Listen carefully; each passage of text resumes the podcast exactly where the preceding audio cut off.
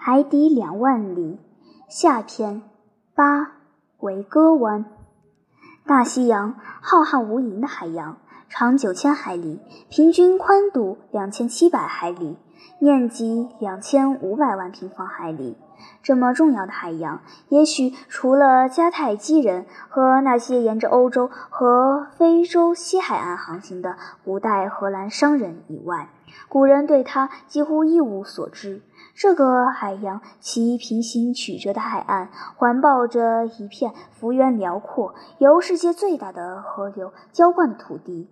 圣劳伦斯河、密西西比河、亚马逊河、拉普拉塔河、奥里诺科河、尼日尔河、塞内加尔河、易北河、卢瓦尔河和莱茵河，把最文明的国度和最野蛮的国家的水流汇集到他的怀抱。它那平坦壮阔的洋面上，不同国籍的船只飘荡着世界各国的旗帜，川流不息；而在它的两端，是两个令航海家望而生畏的海角——何恩角和暴风角。鹦鹉螺号经过三个半月的航行，行程近一万法里，相当于环绕地球一圈以上。现在，它正在大西洋上劈波斩浪。它要驶向哪里？未来等待着我们的又是什么呢？鹦鹉螺号驶出直布罗陀海峡以后，一直在远洋航行。它又重新浮出洋面，而我也恢复了在平台上的日常散步。我由尼德兰和巩赛伊陪伴。立即登上了平台，在距离十二海里的地方，隐约可见西班牙半岛的西南尖角——圣维森提角。这天，海上刮着相当强烈的南风，海浪翻腾，波涛汹涌。鹦鹉螺号左右直晃，随时有巨浪打上来。我们几乎无法再待在平台上了，因此我们贪婪地呼吸了几口空气，又回到了舱里。我回到了自己的卧室，巩赛伊也回到了自己的房舱。可是加拿大人一副忧心忡忡的样子，也跟着来到我的卧室。我们匆匆通过了地中海，他没能实施自己的计划，也无法掩饰心中的希望。卧室的门被关上以后，他坐了下来，愣愣地看着我，一言不发。尼德有，我安慰他说：“我理解你的心情，但是你根本不必自责。在鹦鹉螺号当时的情况下，除非是疯了，才会想到逃走。”尼德兰没有回答，他那紧闭的嘴唇和紧锁的眉头说明，他的脑海里萦绕着一个固定不变的强烈念头。再说。我继续说道，并非一切希望都已破灭。我们正沿着葡萄牙海岸北上，离法国和英国不远，在那里我们很容易找到逃跑的机会。啊，如果鹦鹉螺号出了直布罗陀海峡以后向南航行，如果它把我们带到远离大陆的海域，那么我也会像你一样担忧。可是我们现在知道了。尼摩艇长并不回避交通繁忙的海域。我以为再过几天，我们就能比较安全地采取行动。尼德兰越发目不转睛地盯着我，终于开口说话了：“就定在今晚。”他说道。我猛地站了起来。我得承认，自己没料到他会说这话。我想回答这个加拿大人，可不知道怎么说好。我们早已说定等待时机，尼德兰继续说道。时机我已经等到了。今晚我们离开西班牙海岸只有几海里。今天是月黑夜，又是刮拍暗风。阿罗纳克斯先生，您答应过我，现在就看您的了。见我始终一言不发，加拿大人站起身来，走近我说：“今天晚上九点，我已经通知巩赛伊了。”那时候，尼摩艇长在他自己的房舱，或许已经躺下睡觉。轮机长和水手们都不会发现我们。我和巩赛伊登上中央扶梯。您呢，阿罗纳克斯先生？您就留在距离我们两步远的图书室里，等待我的信号。桨、桅、帆都已经放在了小艇里。我甚至还备了一点吃的，我已经弄到了一把活络扳手，用来起掉把小艇固定在潜艇上的螺栓。可以说，一切都准备就绪。今晚见。可海况不好，我说。我知道，加拿大人回答说，但总得冒点风险。为了自由，付出这点代价也值。再说，小艇非常坚固，顺风行驶几个海里算不了什么。谁知道我们明天是否会航行在远离海岸一百法里的远海？但愿情况对我们有利。到了晚上十点和十一点之间，我们要么在陆地的某一点登陆，要么就是死亡。那么就让上帝保佑我们吧。晚上见。说完，加拿大人退了出去。我简直被惊呆了。我曾经以为到时候我会有时间考虑和讨论这个问题的。可是我这个固执的同伴现在不容我这样做。事到如今，我还能跟他说什么呢？尼德兰完全有理。今晚可以说是一个不错的机会，他要利用这个机会。难道我能收回自己说过的话，单待为了纯粹的个人利益而耽误同伴前途的恶名吗？明天，你的艇长难道不会把我们带到远离陆地的远海？这时，响起了一阵相当大的流水声。他告诉我，潜艇上的储水舱正在储水，鹦鹉螺号将潜入大西洋的波涛之中。我待在自己的房舱，想回避尼摩艇长，不让他发现我内心的不安。我度过了痛苦的一天，在对恢复自由的渴望与对离开神奇的鹦鹉螺号而导致自己的海底研究半途而废所感到的遗憾之间左右为难。就这么离开这个海洋，我心爱的大西洋，我多么喜欢这样称呼它，而没有观察到它的底层，没有揭示印度洋和太平洋的秘密那样去揭示它的秘密。我的小说刚开始写第一册就得停笔，我的梦做到最美好的时候就中断了。时而我看到自己和同伴们已经安全登陆，时而我又不自主地希望出现某种意外的情况，阻止尼德兰的计划的实施。我就这样度过难熬的几个小时。我两次来到客厅。想看看罗盘，希望知道鹦鹉螺号是在靠近海岸还是远离海岸。它既没有靠近，也没有远离海岸，而始终还在葡萄牙海域，沿着大西洋海岸北上。这样看来，只能拿定主意准备逃走。我的行李不重，只有一点笔记。至于尼摩艇长吗？我在想他会如何看待我们的逃离，他会因此而产生什么担忧，遇到什么麻烦？如果我们逃跑计划被泄露或失败了，那么他会做些什么？当然，我没有什么可抱怨他的，相反应该感激他，因为没有人会像他那样坦诚好客。我离他而去，也不能说是忘恩负义。我们与他之间没有任何誓约。他是诉诸武力，而不是凭借我们的誓言，永远把我们留在他身边的。但是那种公开承认的，把我们永远囚禁在潜艇上的奢望，足以为我们种种逃跑的企图开脱。自我们一起浏览桑托林岛以来，我再也没有见到艇长。在我们离开之前，是否会碰巧碰见他？我既想害怕，又侧耳倾听，是否能听到他在我隔壁的房间里走动？我没有听到任何声响，他大概不在自己的房间里。于是我暗自思忖：这个怪人不会不在潜艇上吧？自从小艇为了执行一项神秘的任务而离开鹦鹉螺号的那个夜晚。我对他的看法略微有所改变。无论尼摩艇长嘴上怎么说，我想他可能与陆地仍保持着某种形式的联系。难道他从不离开鹦鹉螺号？那么怎么会常常一连几个星期见不到他？在这段时间里，他在做些什么呢？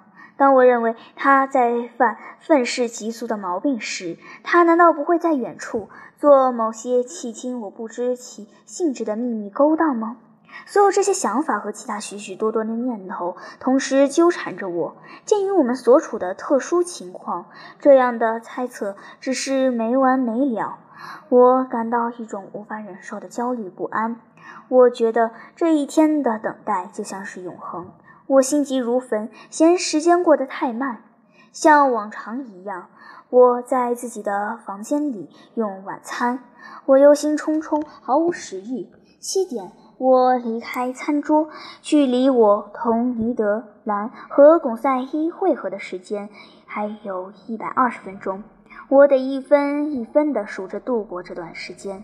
我更加焦急不安，心脏在剧烈地跳动。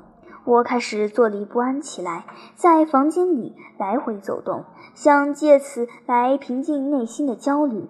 想到我们可能会死于这次鲁莽的行动时，我倒并不怎么难受。但是想到离开鹦鹉螺号之前，我们的计划就会被发现，我们重新被押解到怒不可遏，甚或因为我背信弃义而痛苦不堪的尼摩艇长面前，我的心都快要跳出来了。我想再去看一眼客厅。于是我走过纵向通道，来到自己曾度过那么美好友谊时光的陈列室。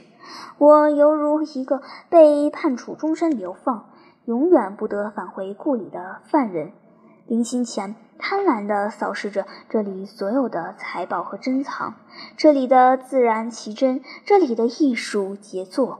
我一生中有那么多的日子在他们中间度过的。而我将永远地离他们而去。我正想透过客厅的舷窗，再扫视一下大西洋的深层水域。舷窗的防护板关得严严实实，而一层钢板外套把我和我还不太熟悉的大西洋隔开。我就这样扫视了一遍客厅。我走到开在墙隅、通往尼摩艇长房间的门旁。我大吃一惊，这扇门半掩着。我不由自主地退了回来。要是尼摩艇长在自己的房间里，那么他就会发现我。然而我没有听到任何动静，于是轻轻地走过去。他的房间空无一人。我推开房门，往里面走了几步。尼摩艇长的房间总是像僧房一样简朴。这时，几幅挂在墙上的铜版画吸引了我。第一次参观这个房间时，我未曾注意到这些画。这都是些历史伟人的肖像，他们毕生献于人类某种伟大理想的实践。在波澜完了的呐喊声中倒下的英雄科斯丘神科，现代希腊的。莱奥尼达斯·博扎里斯，爱尔兰民族的捍卫者奥康奈尔，美利坚合众国的缔造者毕圣顿，意大利爱国人士马宁，被一名南方黑奴制度拥护者刺杀的林肯，最后是为黑色人种的解放事业而牺牲的烈士约翰·布朗。就如同维克果·雨果笔下描写的悲壮场面一样，被吊死在绞刑架上。这些伟人的英灵和尼摩艇长的心灵之间，难道存在着什么相通的地方？我是否最终能够从这些悬挂在一起的肖像中发现他的生平秘密呢？他难道是被压迫人民的捍卫者，被奴役种族的解放者？难道他曾经参加过本世纪最后发生的历史、政治与社会变革运动？难道他是参加了了不起的美国独立战争、可歌可泣的战争的英雄之一？突然，时钟敲响了八点。钟锤打在铃上，发出的第一下响声把我从遐想中惊醒过来。我打了一个寒颤，似乎房间里有一只看不见的眼睛，能窥视我灵魂深处的秘密。于是我匆匆退出庭长的房间。我回到了客厅，把目光投向了罗盘。我们一直在往北行驶，测速仪指示着中等航速。气压表显示，我们在大约六十英尺深的水域航行。看来情况对实施加拿大人的计划十分有利。我回到自己的卧室，穿上了暖和的潜水靴、水蓝帽和海豹皮里丝质面料的外套。我准备就绪，我等待着。潜艇上只有螺旋桨转动发出的嗡嗡声。我竖起耳朵在倾听，我忧虑万分，会不会忽然听到？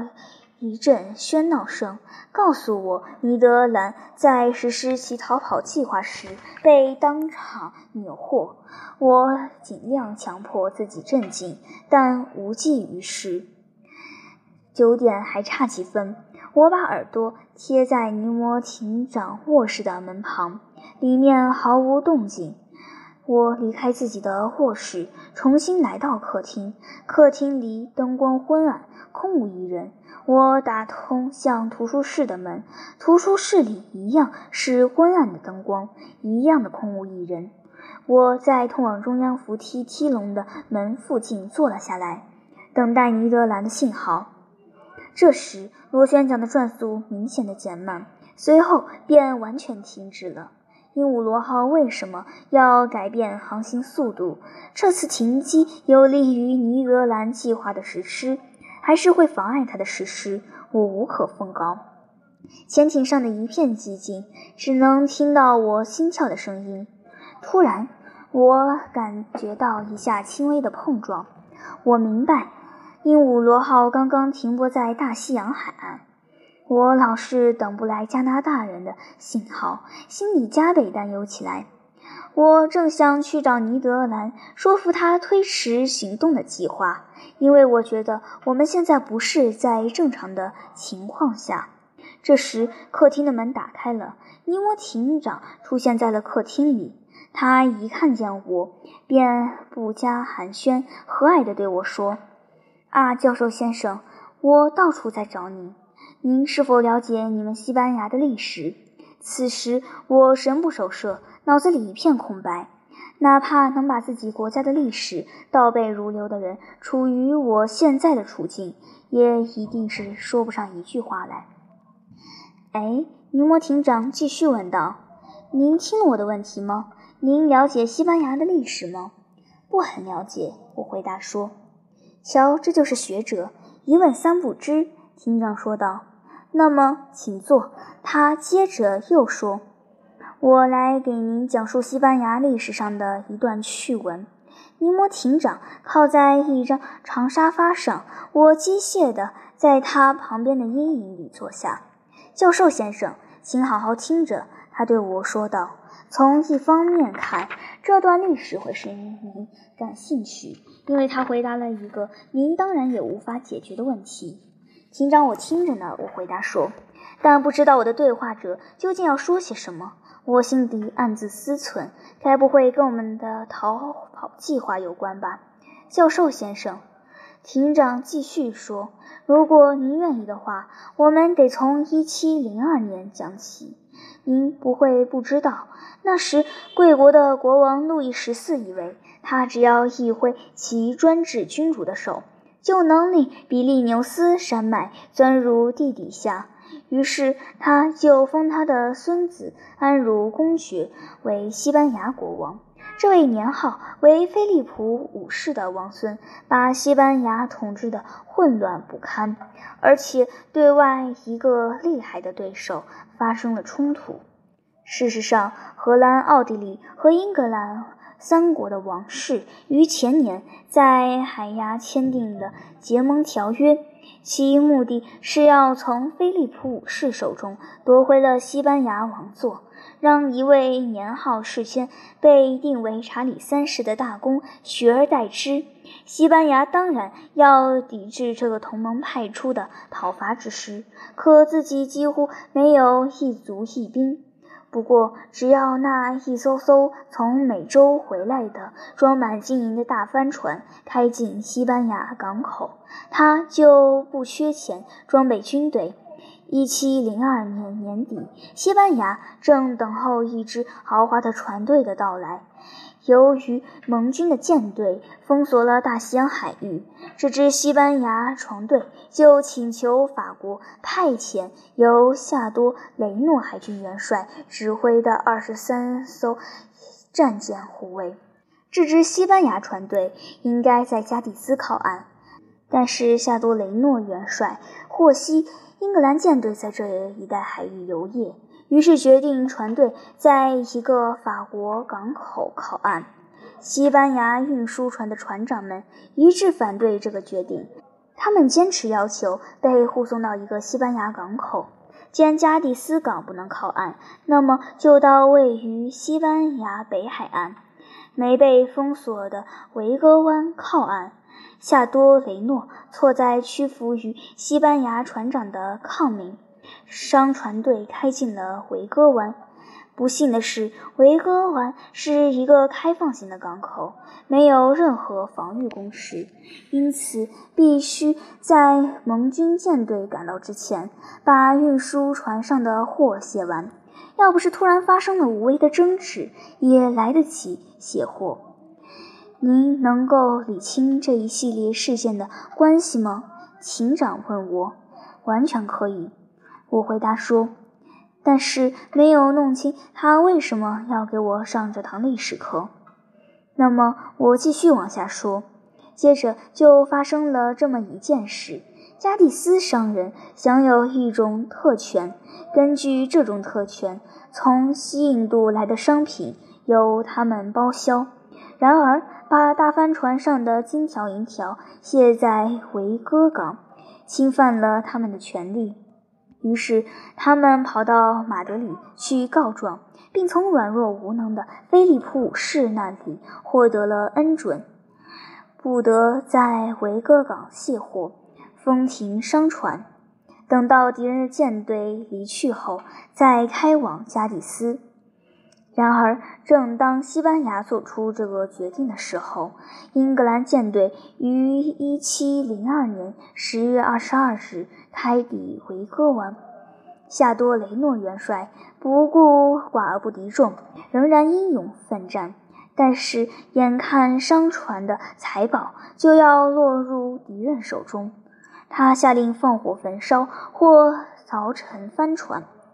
结果，商船连同财宝全部沉入大海。说到这里，尼摩艇长停了下来。说实话，我还是不明白这段历史在哪一方面能使我感兴趣。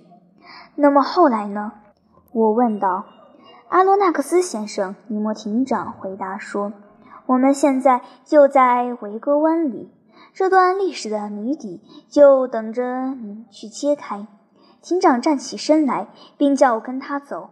我已经恢复了平静，顺从地跟在他身后。